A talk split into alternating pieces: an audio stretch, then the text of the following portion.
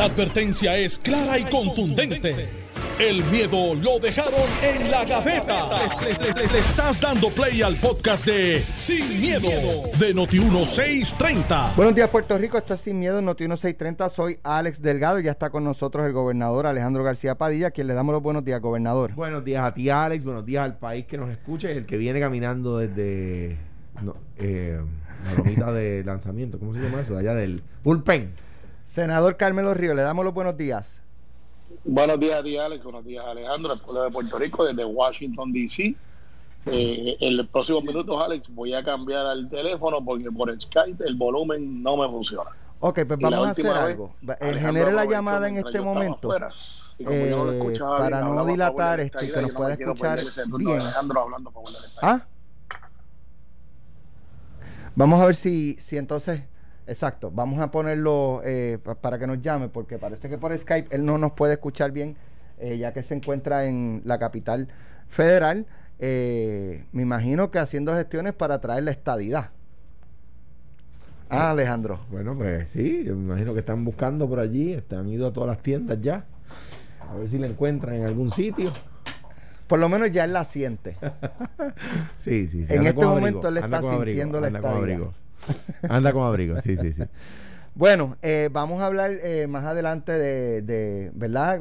La, Comisión Estatal de Elecciones dice que para lo único que tiene presupuesto es para buscar el, que va a sustituir a Néstor Alonso y se acabaron los chavos. No hay chavos para celebrar este eh, plebiscito de, de la estadidad, lo cual en una situación o un contexto en el que pues el PNP domine la Asamblea Legislativa, pues uno pudiera pensar que busquen de dónde eh, y le asignan fondos para esa elección especial, pero ese no es el caso. La legislatura no es controlada por el Partido No Progresista, así que habría que ver qué pasaría en un caso como ese. Pero quiero comenzar con el tema de eh, Aguadilla, donde eh, ya de una vez y por todas el alcalde resultó ser Julio Roldán eh, del Partido Popular Democrático esto de que el Tribunal de Apelaciones ordenara un conteo voto a voto de la elección de Aguadilla eh, basado en que la, exalcaldesa Yanice Irizarri alegaba que habían unos votos que no se habían contado, había unas declaraciones juradas eh, de la propia Yanice Irizarri, Edwin Mundo, Jessica Colón, Nanel Laguer, José Luis Castro y Zaira Rosa, en los que bajo juramento indicaban que habían una, unas 50 papeletas que se habían votado ilegalmente, ilegalmente con votos mixtos. Así que luego del conteo, eh, finalmente ya ganó Julio Roldán. Yanis Rizarri ya concedió ¿verdad? Eh, la victoria al señor Roldán, eh, pero el alcalde va a referir a justicia a todos los que mencioné. por, mentir bajo juramento. Por mentir bajo juramento. Alejandro. Una declaración jurada no es algo donde usted puede decir algo que usted cree que pasó. Si usted no está seguro de lo que están poniendo en la declaración jurada, usted tiene que decirlo así. Tiene que decir que no le consta. Lo que en las declaraciones juradas usted dice lo que a usted le consta y lo que tiene propio y personal conocimiento. ¿Qué quiere decir propio y personal conocimiento? Bueno, que, que, que Carmelo está en Washington fue porque me lo dijo Carmelo, no es porque me lo dijo Alex es que a mí me consta que está en Washington porque el propio Carmelo me lo dijo. Por lo tanto, yo puedo poner bajo juramento que Carmelo Ríos me dijo que estaba en Washington, ¿verdad? Si viene usted que me escucha y va en su carro y me dice, a, mí me dijeron que Carmelo estaba en Washington. Yo no puedo decir bajo juramento que a mí me consta que Carmelo está en Washington. ¿Por qué? Porque no me consta, ¿verdad? Bien. Las declaraciones juradas no son un documento tonto. Y aquí lo que se va a determinar, aquí lo que está en juego es incluso la validez para el tribunal de lo que es una declaración jurada. Esas personas dijeron bajo juramento a la corte y movieron el tribunal de apelaciones a revocar a un tribunal de, eh, de primera instancia dejándose llevar por unas declaraciones juradas que resultaron no decir la verdad. Entonces, ¿qué, cuál es el problema? Ahora hay, ya hay gente, yo los he escuchado en la emisora de radio cayéndole arriba a los jueces por haberse, cito, prestado Ahora los jueces tienen que reivindicar,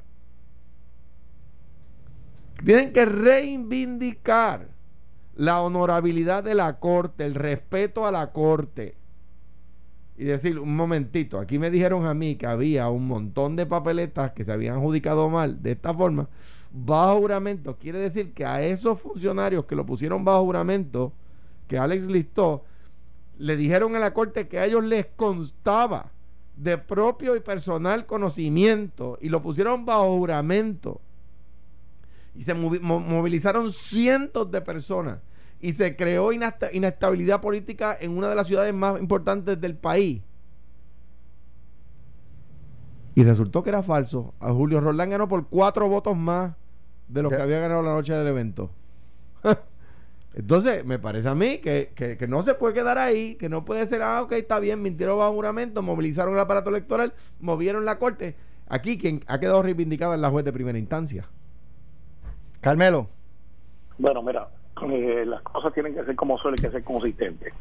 Las declaraciones juradas no son cualquier documento, como dice Alejandro. Son un, son tienen la fuerza de un testimonio. Tienen la fuerza de que usted pone su nombre, su apellido, de que lo que usted está diciendo ahí, sea eh, usted esté de acuerdo o en desacuerdo, es lo que usted entiende que pasó, no porque se lo dijeron, sino porque usted tiene conocimiento a menos que usted no ponga en la declaración jurada que me dijeron, y la declaración jurada yo digo que Alejandro me dijo, pero ese no es este caso. En este caso estamos hablando de derecho electoral. Irónicamente, no es la primera vez que pasa, Alex Alejandro. Eh, ha habido durante la historia de las elecciones políticas, las declaraciones juradas, eh, han existido y las más recientes se acordarán del caso de, de, la, de la primaria de Ángel Pérez y Tony Soto donde habían declaraciones juradas de personas que alegadamente viven en un sitio y después terminaron viviendo en otro lado y no pasó nada. Después hubo declaraciones juradas en otros proyectos, de hecho, hubo una declaración jurada de Marta Font de que ella había votado en un colegio que donde ella fue funcionaria y después el voto que ella dijo que había emitido no apareció en el colegio donde ella dijo que había votado y no pasó nada. Yo soy de los que creo que eh, debe pasar algo y esto posiblemente le da muy de cerca a gente de mi partido. Pero es que no puede ser que nosotros andemos por ahí pidiendo que todo sea limpio, que todo sea como tiene que ser y que de momento existan, si ese es el caso, declaraciones juradas eh, de personas que se prestaron para mover el aparato. Porque al igual que lo pido de un lado, lo tengo que también exigir para el mío. Eh, y si eso fue así, si eso fuera el caso, pues también esas personas tienen que de alguna manera explicar o tienen que enfrentar las repercusiones de lo que es una mentira no piadosa. Si ese fuese el caso, me quiero ser bien claro. Pero eh, yo estoy de acuerdo, la casación es jurada, un juez la ve y tiene que darle peso de, de, testimonio. Y si alguien viene y pone su nombre y apellido y dice que votó de una manera, el juez no tiene otra opción que creerle. Por lo tanto, yo no creo que es una reivindicación de un lado o del otro. Es que ese es el proceso pero si algo falló en el proceso y personas y dieron un falso testimonio, eso tiene unas repercusiones y hay que investigarlo. Y, tiene, y tiene, Carmelo, y te felicito por eso, este, eh, eh, o sea, mueve todo, todo un, todo un país. O sea, los programas de análisis, tú y yo aquí, este, Ramón y, e Iván, más temprano que nosotros, analizaron esto. El, tres jueces de la Corte de Apelaciones eh, eh, eh, revocaron una, una, de nuevo, una juez que ha quedado reivindicada. y para que la gente sepa, un, detalle un poco técnico, pero el Tribunal de Apelaciones, igual que el Tribunal Supremo, no recibe prueba. Se tiene que dejar llevar por el expediente. Y lo que dicen los jueces, de acuerdo al expediente, en ese expediente hay unas declaraciones juradas que dicen otra cosa. Pero la, la jueza de primera instancia puede haber estado equivocada. Porque ganó por más votos. Eh, sí, exacto. Exacto. Se, equivocó porque Julio Roldán ganó por más todavía. No, pero lo, que decidió, lo que decidió la jueza de primera instancia realmente no era, una cuestión técnica. Eh, no era tanto de conteo de votos. No era, exacto. Eh, Así es. Y el, el, los jueces del Tribunal de Apelaciones, a mí las personas que tienen que estar, además de Julio Roldán y su equipo de trabajo, y además de, lo, de los ciudadanos de Aguadilla, Luego de Julio Roldán y su equipo y los ciudadanos de Aguadilla, las tres personas más molestas en este momento tienen que ser los tres jueces del Tribunal de Apelaciones, porque, porque el, el, aquellos que emitieron esas declaraciones juradas con información falsa los han hecho quedar mal. Y cuando eso ocurre, ¿quién, eh, o sea, pues por ejemplo en este caso el alcalde eh, refiere al Departamento de Justicia para que investigue y determine. Eh, y, del tribunal, cuando un tribunal se, ¿verdad? se entera de que fueron inducidos de error, puede tomar... Sin duda alguna. Este, Sí, sin sí, esperar claro a sí. justicia. Sin duda alguna. sin duda Sí, alguna.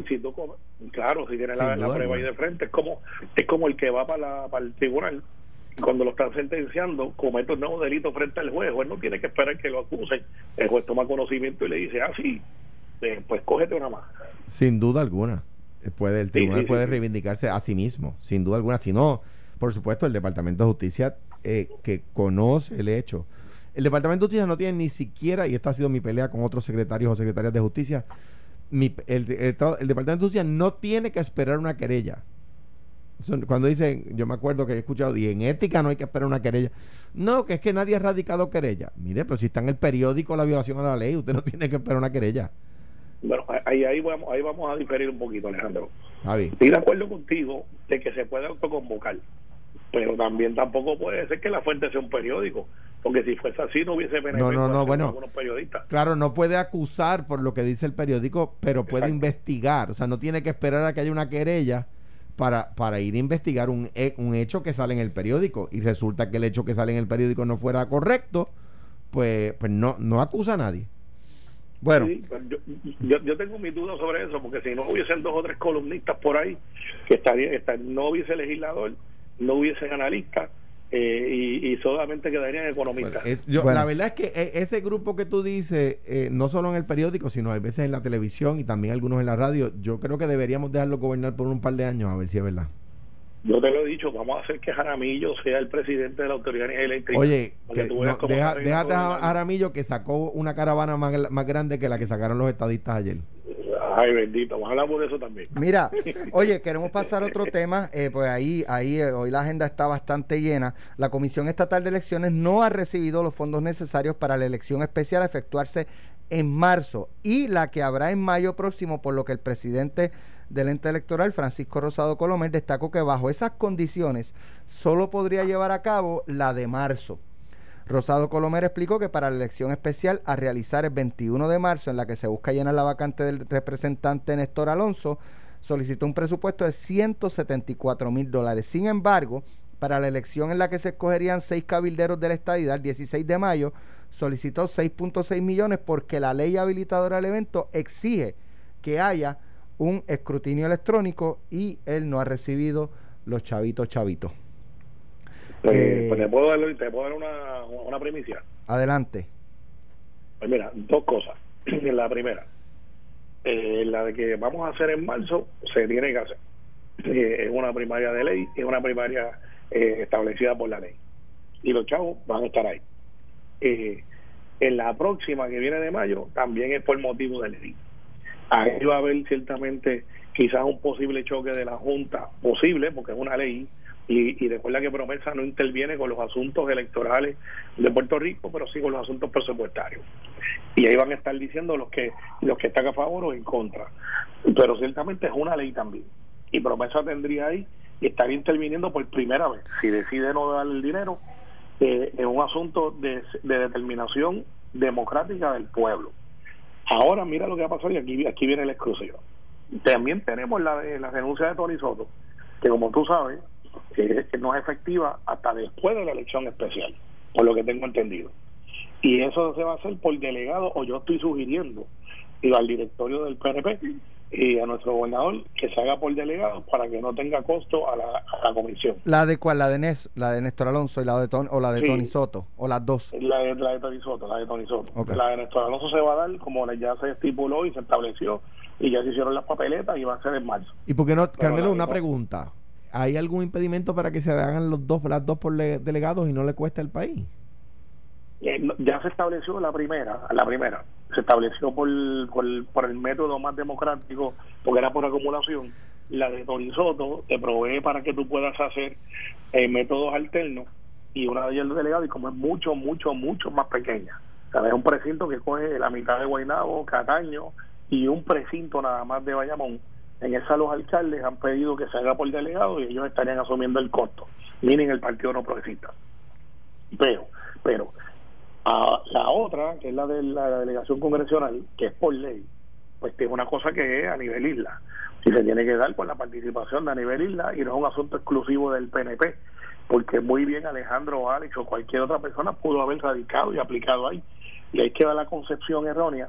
Pero sí te doy la premisa, antes de irnos a la pausa, que yo sé que tiene que estar ahí pisándonos los talones, de que ya tomamos conocimiento de uno de los asuntos que salió a reducir la noche bien tarde, de uno de los aspirantes, eh, que es el, el, el, señor Derek Negrón, y él, y él personalmente ha dicho que no va a aspirar y va a retirar su candidatura.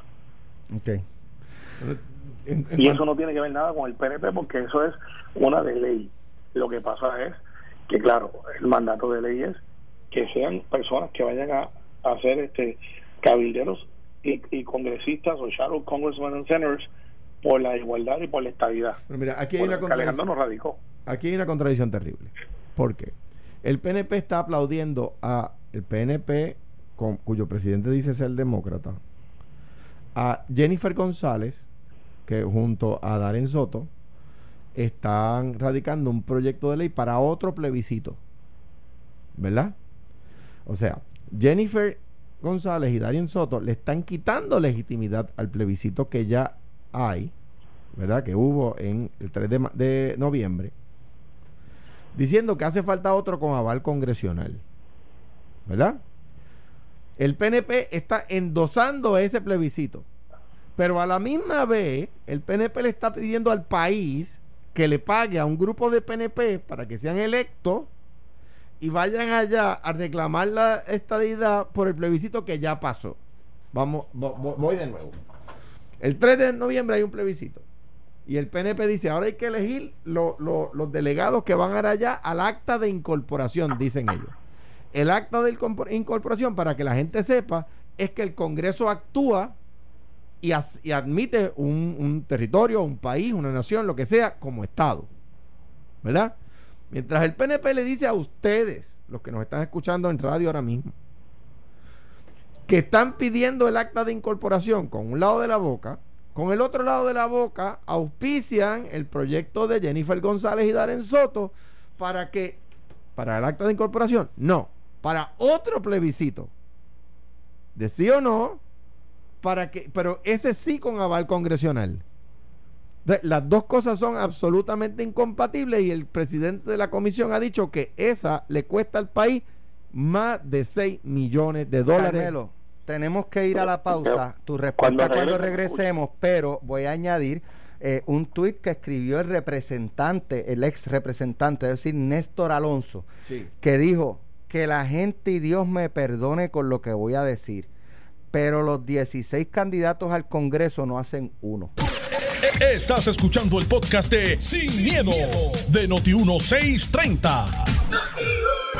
Bueno, eh, Carmelo va a reaccionar a lo último que dijo Alejandro, pero eh, el representante, para que entonces de ahí también tomemos este tema, el ex representante Néstor Alonso dijo eh, en su cuenta de Twitter que de los 16 eh, posibles cabilderos, ¿verdad? Los candidatos, debo decir, los 16 candidatos a cabilderos de la estadidad, eh, de los 16 no hacen uno. Así que vamos a comenzar primero con lo que dijo Alejandro, Carmelo, y luego entonces pasamos a este tema. Eh, primero que nada, a mí me da mucha pena lo que le está pasando a Néstor Alonso.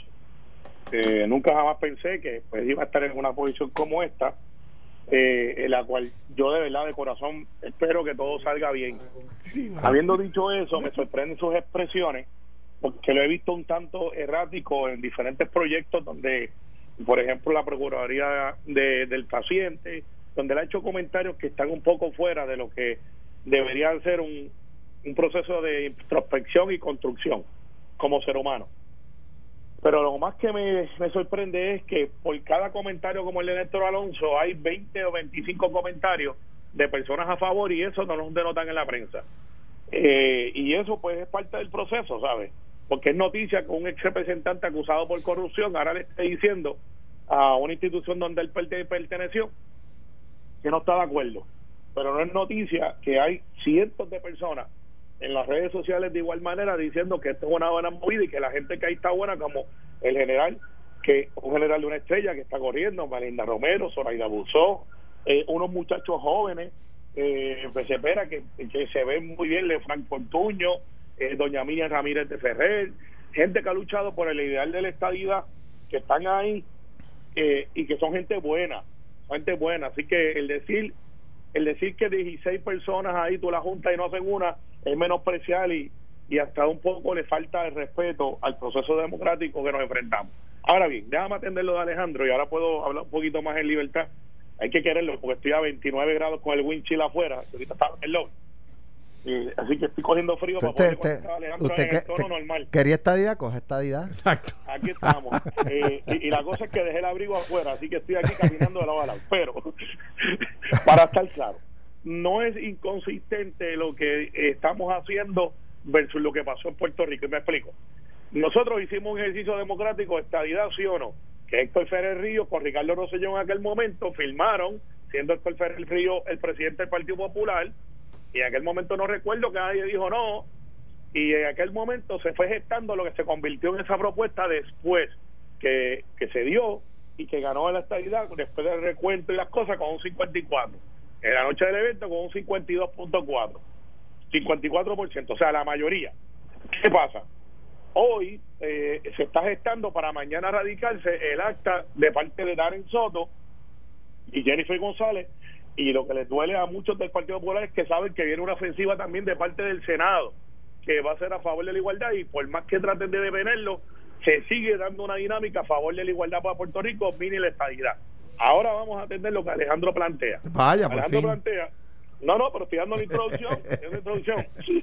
lo que Alejandro plantea es que mientras nosotros decimos que Puerto Rico ganó la estabilidad que es un hecho cierto nadie lo puede refutar y que se dio una ley que se aprobó, que es ley, que dice, vamos a coger esta delegación, que son lo que se conocen como shadow congressmen o senadores, que sería el equivalente a los dos senadores y cuatro congresistas, para hacer valer ese resultado. Pero ese resultado merece una acción ulterior, que es lo que Alejandro omitió en el puente del pensamiento de conectar, de que el Congreso, bajo los poderes plenarios que tiene sobre Puerto Rico, tiene que entonces actuar. Y para actuar necesita una legislación y ahí es que está el puente que conecta.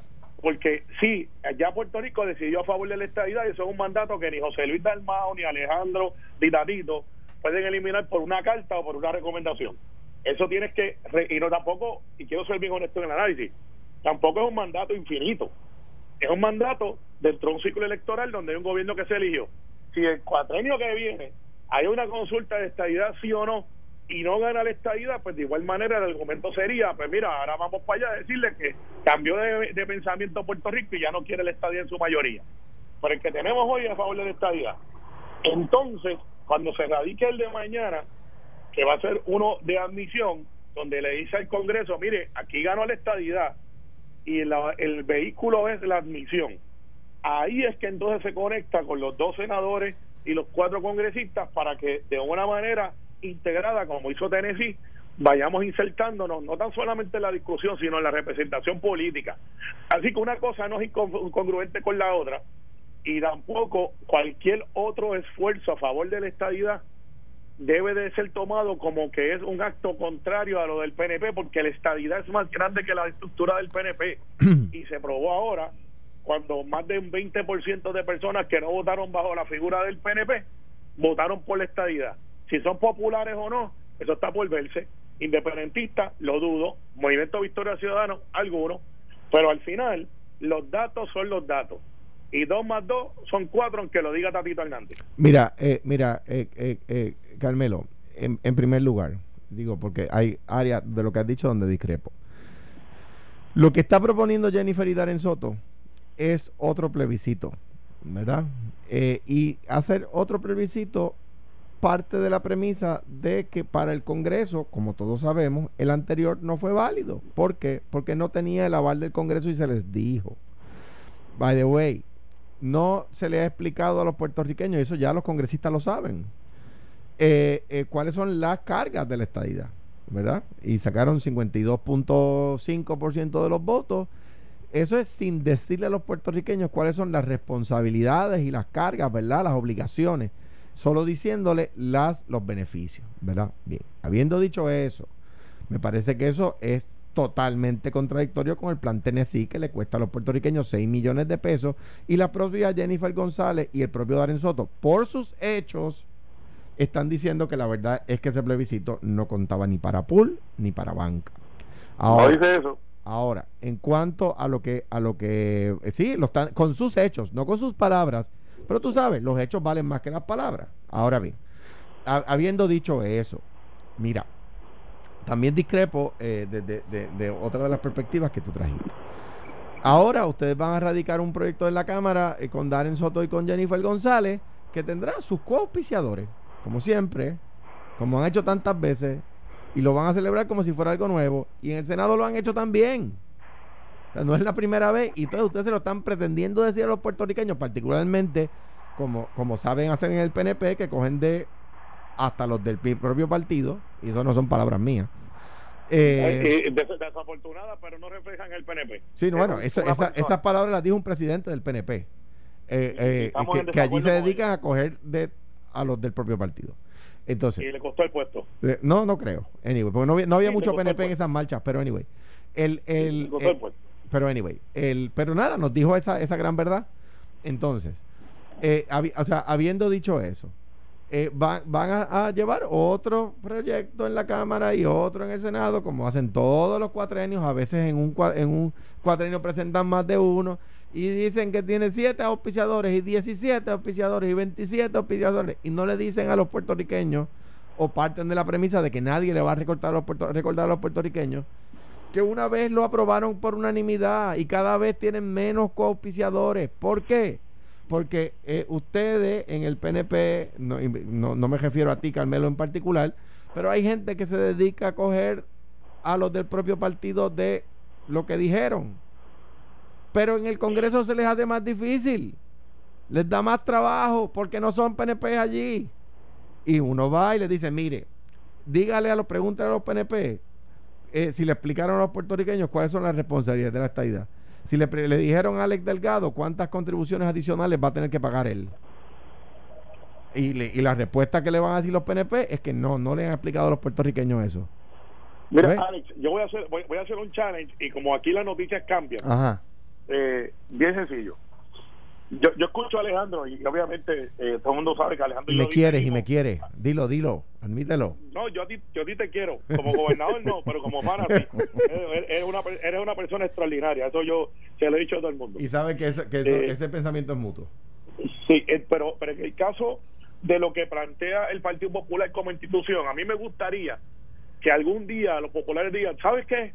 Ellos se van a ir para el Congreso vamos a dejarlos quietos, no hagamos nada, no hagamos nada, porque ahí eso no va para ningún lado.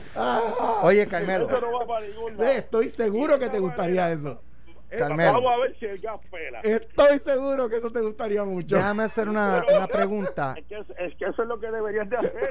Como nosotros estamos perdidos, deben de dejarnos solitos. Es más, deben de pagar el pasaje, deben de pagar el hotel y decir, mira, hagan lo que ustedes quieran y los esperamos en San Juan. No, que, con, que con el rechazo que le van a dar la estadidad, muere. Ah, eh, eh, exacto. Yo, si yo fuera ellos, haría la teoría del PIB. Que el PIB dice, apoyen la estadidad, echen para adelante para ver si el murciélago se da con la pared. Entonces, pues no se ha dado. Digo, ellos apuestan a que se va a dar contra la pared, el PIB. Ellos son lo que ellos apuestan.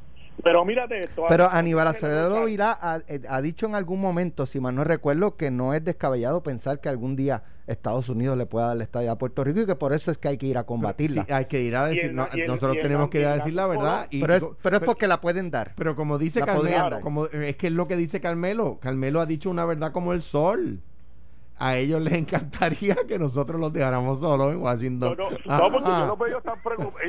yo, yo los veo tan preocupados por el fracaso de nosotros que ellos quieren. Es que yo te quiero tanto. Yo, te quiero tanto que tu fracaso me preocupa. yo voy a escribir una carta a Solita Dalmau diciéndole: no hagas nada, no importa, déjanos dos años ahí a ver qué pasa y si no, vamos a ver qué brega. Ah, Carmelo. tú veas que no lo Carmelo, eso lo contestan, eso lo contestan en los barrios de Jayuya donde se crió Alex y en los barrios de Cuamo donde me crié yo. Y lo contestan con una frase muy, muy de pueblo que dice, que mamey. Ajá. Mira. Lo dijo yo, pero, pero mírate algo más, Alex. Alex este, ahorita Carmelo, quiero tocar un tema con lo de este, los cabilderos para comprender un Espérate. poco más el concepto. Así que dale para, para entonces pasar Es este sencillo. tema. E- Este es otro challenge, otro challenge.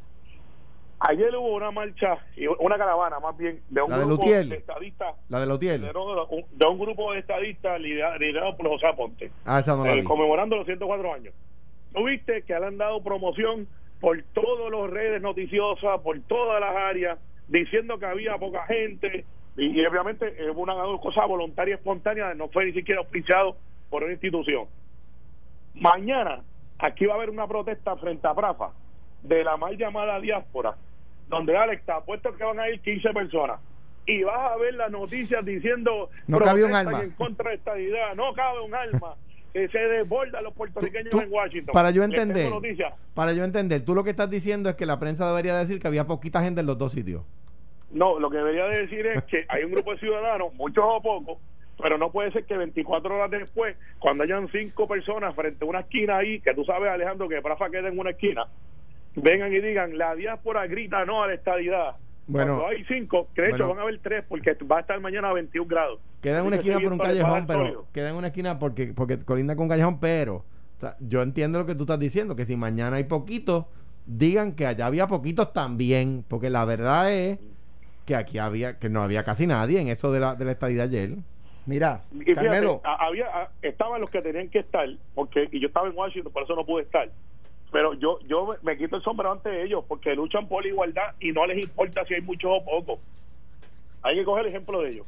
Carmelo, eh, con el concepto este de los cabilderos, eh, ahora va, va a haber una elección, se supone, si se da en mayo, donde se van a elegir nueve, Sí. nueve cabilderos No, no, por la seis, estadidad. son seis, seis, perdón, Seis, seis, ok, seis. seis, seis cabilderos por la estadidad. Esos seis cabilderos por la estadidad van a ganar 175 mil dólares cada uno. Eh, No. Y, no. ¿Y cómo no, es? no, este, eh, de hecho, lo que se está proyec- proyectando, porque como la ley dice que es algo parecido a, agenda planteado que son 170 y pico, Ok. lo que se ha visto por lo que yo he escuchado extraoficialmente es que son 120, 130 mil. Bien, como pues- quiera, yo sé que el argumento va a ser que eso es un montón de dinero y que gastan Es un millón más de pesos casi en salario. Ok, entonces, eh, En salario ciento- administración, sí. 120 mil, pongamos que, que sea el número. Eh, Sí. eso, eh, eh, ya es, eso es lo que le va a ir costando al pueblo de Puerto Rico. Una vez ellos se muden a la capital federal, ¿qué hacen? ¿Dónde Ellos se establecen? empiezan, eh, van a tener el apoyo de Prafa, porque ya se han electo y Prafa, va- que tú sabes que es la que maneja los asuntos federales de Puerto Rico, pues, y es sencillo, Alex. Vamos a empezar para eh, nivelar la, la opinión. ¿Cuánto cuesta no ser Estado? Ay, Vamos a empezar por ahí. Está bien, está bien, ¿Cuánto pero, cuesta? pero no, no bien, quiero, pero quiero, quiero entrar, pero espérate, Ay, es que Dios quiero mío. entrar en, en otra, porque quiero entender bien. Ok, y en Prafa se van a habilitar unas oficinas para ellos. de las cuales ellos van a pagar. Va a haber un costo. Por Ok, eso es que ¿de un- dónde ellos hay- van hay- a sacar ese dinero? Dentro de se separó, si ven la legislación, aproximadamente un millón, 1.1 al año, y de esa manera, si tú miras y sumas los salarios, dice, pues aquí faltan 400 mil pesos. Pues esos 400 mil pesos son para la operación, o sea que no es gratis. Eh, van a tener que pagar por el espacio, van a tener que pagar Sí, por pero de, de esos 120 mil pesos ellos tienen que pagar su oficina. No, no, ese es el salario. Ellos sí tienen que pagar su acomodo, eh, que o, re- o es reembolsable, porque también está la capacidad de que sea reembolsable y eso todavía no ha estipulado. Reembolsable la- la hospe- la- el hospedaje. Eh, los pasajes, como son para los congresistas, los, pues, los hospedajes no. Ok, entonces, ¿de dónde va a salir el dinero del pago de esa oficina? Porque como sabrás, eso sale del presupuesto que está destinado a Prafa y se está estimando que es un millón de dólares más o menos. Un millón quinientos mil. ese es el costo. Pero, o sea pero- que tendrían creo- que, creo que- tendría- le recortarían un millón a Prafa para dárselo a eso o le asignarían un millón adicional a Prafa. Le asignarían un millón adicional a Prafa. Pues entonces le sigue costando al pueblo. claro. O sea, no, no es como yo que. estoy no, es- que no. no, no, por eso, pero es que como decía, que ellos van a tener que pagar. No los va a pagar ellos, los va a pagar el pueblo.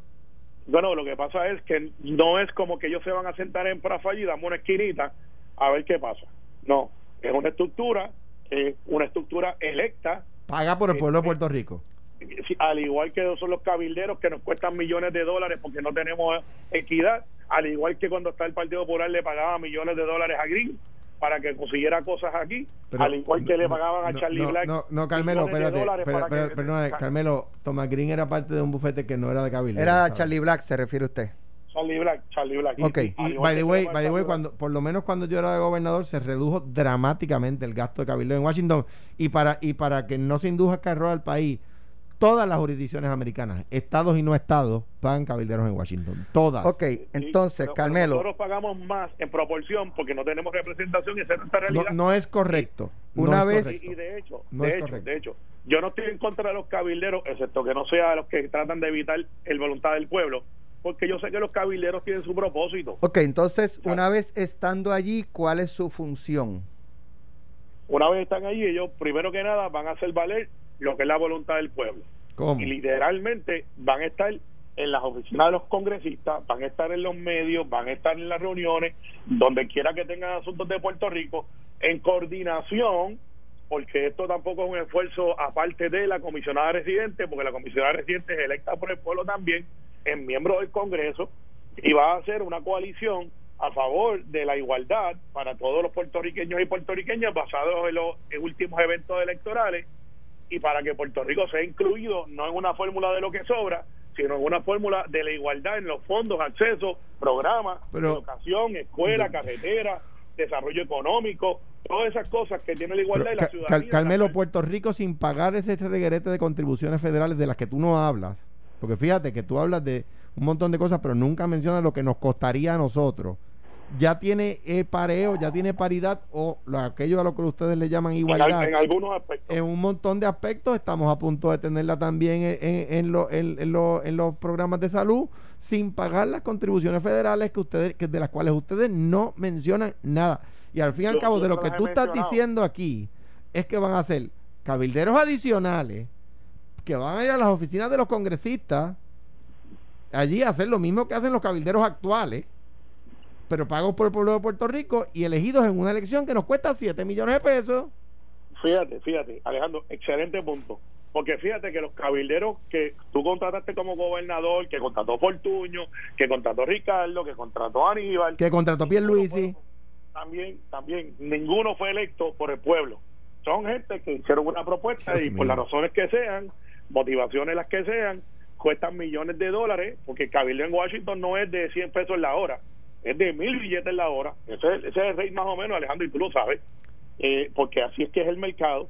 Y son Pero va- gente que ni siquiera nosotros sabemos quiénes son. Esto Pero, por lo y vean acá, Carmelo, que pues, está bien, me parece muy buena línea. Entonces, ¿por qué no, no vamos a llevar a votación también los bufetes de abogados? Pues mira, tú sabes que... Lo, hacemos un referéndum. Mira, Y, mira, y, para los con- lo- la compañía de CPA, Mira, Alejandro, vamos a hacer un estaría- referéndum. hay gente que estaría de acuerdo con ese planteamiento. Pero de acuerdo Pero a tu no- argumento, no- ese es el no- planteamiento.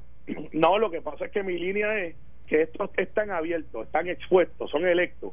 Hay otras cosas que el gobierno no puede estar haciendo consultas todos los días. Bueno, pues es lo mismo, es exactamente lo mismo. ¿Y por qué no elegimos también? Vamos a llevar a referéndum cuál es la, la, la que, son los médicos y los y los y, que- y vamos a llevar a votación los policías y vamos, bendito sea Dios, Alejandro, Carmelo. no lo puedes tribalizar así, no lo Pero si es lo que tú estás así. diciendo. No, lo que estoy diciendo es que en este aspecto en específico, en este, que es uno político de elección, de No, voluntad no, de no, pueblo, no, o sea, no, lo no, que no. pasa es No, que no. sí, eh, lo es. Alejandro, No, tú no, pero es participaste que en esa elección y yo a, también. a ver si vas a estar, creo que vas a estar de acuerdo con lo que voy a decir. Creo que no. Bueno, pero no sea, no sea psíquico. El 99% del trabajo de las oficinas de cabildero que se contratan en Washington son para, igual que lo hacen los estados, igual que lo hacen las Islas Vírgenes, igual que lo hacen las Marianas, Samoa, Guam, lo que hacen todas las jurisdicciones, es para el acceso a los programas, para que en los programas que son, eh, que, no, que no están marcados por ley, que, el, que son que los departamentos administrativos federales tienen discreción dónde ubicar los fondos para que se consideren cada y igualito lo hacen los estados igual porque los congresistas no hacen eso entonces la, el 99% del trabajo que hacen los, los, los los cabilderos de Pierluisi de Wanda de Ricardo de, de, eh, De Alejandro. todo, de Aníbal. Fortuño de Aníbal de todo Aníbal. Bueno. es, es atender eso no son temas electorales Mañana vamos a continuar con estos Mira, temas y Alex. otros muy interesantes. Tenemos que irnos. Alex, Alex, dime. por si acaso, no hay erogación de fondos públicos de mi viaje acá. Lo estoy pagando con mi comité de acción política. Ah, los bien. están de- sufriendo por ahí. Muy bien, Antes que empiecen a llamarlo. muy bien, Carmelo. No, ya me llamaron y yo les dije, se equivocaron, se bajaron en la curva, atiendan el juego para que no cojan un por ahí. Esto fue, el podcast de Sin, miedo, de Noti1630. Dale play a tu podcast favorito a través de Apple Podcasts, Spotify, Google Podcasts, Stitcher y notiuno.com.